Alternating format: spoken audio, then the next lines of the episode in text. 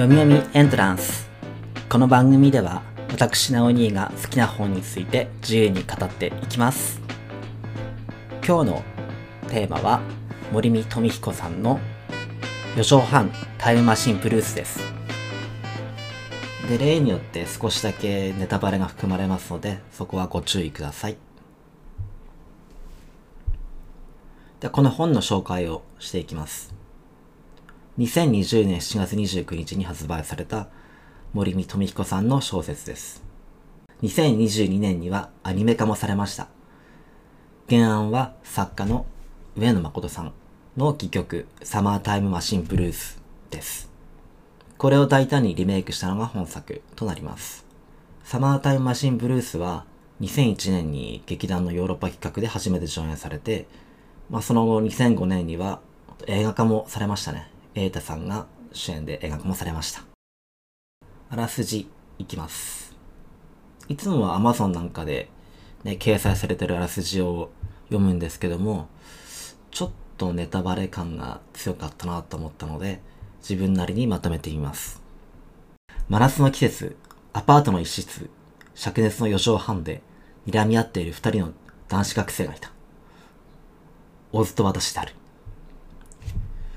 二人とも上半身裸でただならぬ雰囲気である。昨晩、クーラーのお通夜が行われ、その後、二人だけは残っているらしい。オンボロアパート、下鴨有水槽では唯一のクーラーがこの部屋にあり、貧乏学生たちのオアシスだったようだ。それなのに、オスがクーラーのリモコンにコーラをこぼしてしまい、動かなくなってしまったらしい。そこにやってきたのが明石さん。私が密かに思いを寄せる女性である。明石さんはリモコンを持って電気屋に行ってくれたようだが、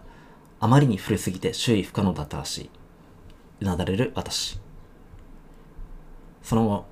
映画の編集をしていた明石さんはおかしなことに気がつく。明石さんは映画サークルに所属していて、昨日はリモコン事件の前に下鴨有水槽で映画の撮影をしていた。それに私やオズも参加していたのだが、その時の映像にどうもおかしなものが映っているらしい。そのおかしなものとは、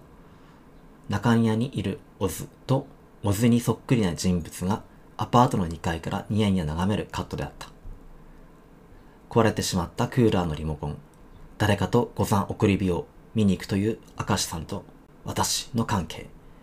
ビダルサスの中心に展開されるアホ学生たちによる青春 SF コメディという、まあこんな感じになっています。で、主要な登場人物としては、私とオズと明石さん、あとは樋口氏や城ヶ崎氏などですね。四畳半神話台形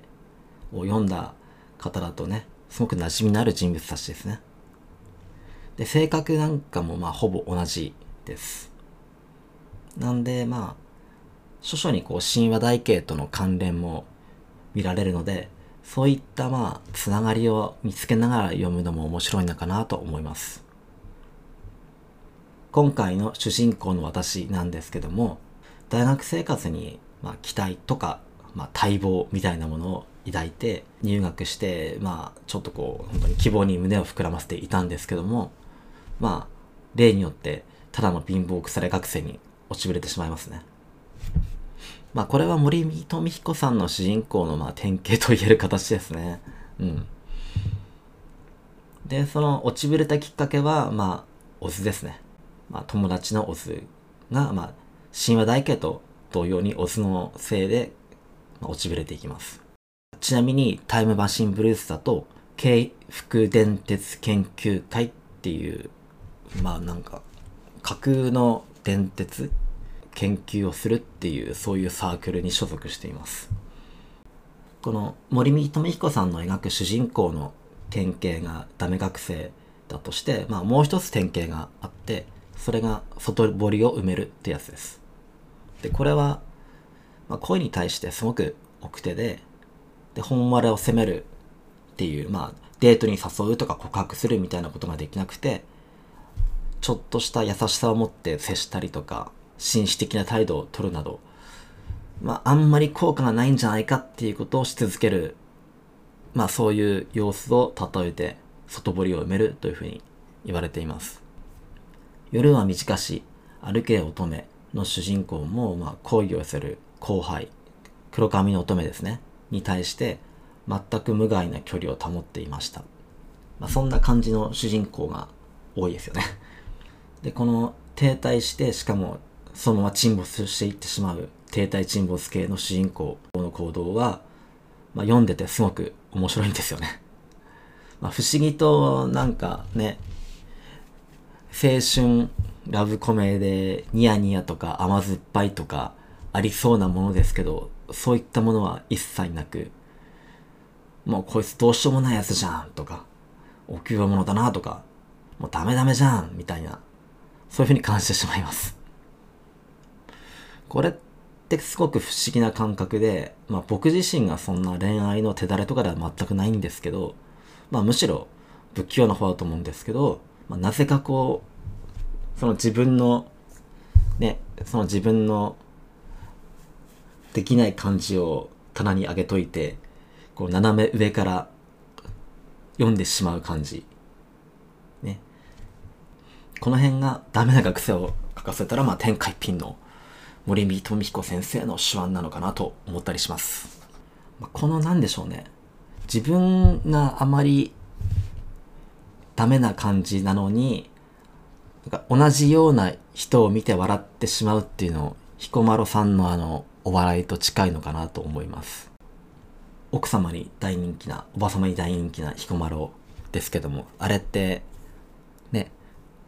なんか本人、聞いてる本人たちは、自分の子だと思ってないけどもよくわかるみたいな。本当は自分のこと言われてなくもないんだけども、まあ、他人事だから笑えるみたいな、そういう絶妙な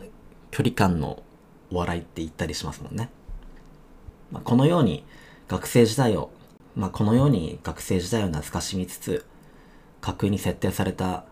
まあ、安全な場所でケラケラと笑える本作、楽しんでみてはいかがでしょうか？と、まあ、現在進行形の学生の方は、まあ、リアルタイムの実感として楽しめるかもしれませんね。まあ、季節的にもちょうどこの夏の季節ですし、まあ、そういった意味でも、まあ、旬なものなのかなと思ったりします。本日はここまでです。次回の話題はタイムトラベルです。小説から少し離れて、まあ、タイムトラベルとかタイムマシンそのものについて語りたいかなと思ってます。それではまた。